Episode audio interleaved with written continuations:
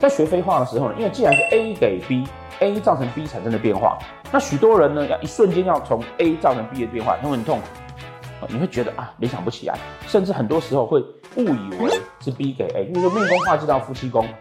有的人他会解释出来的答案变成夫妻宫化忌到命宫，为什么？因为有的时候这迹象会很接近，自己在练习的时候应该怎么做呢？你要先想的是啊，譬如说你的夫妻宫有化忌，化忌我们讲说啊，它就是一种空缺。所以呢，一本命盘来讲啊，我的夫妻宫有化忌呢，我等于是夫妻宫叫做啊感情的态度跟对感情的看法。我对感情的态度跟看法呢有所空缺。这个人呢，他通常啊，哈，就会比较会去追求他的情感，他对感情有所空缺存在，他会期待感情，会希望感情，这是生年。可是如果他今天是飞化呢，命宫化忌进夫妻宫来讲，那就会表示说啊，